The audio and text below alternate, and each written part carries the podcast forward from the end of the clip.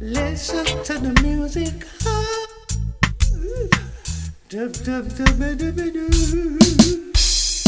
If music is the remedy for me,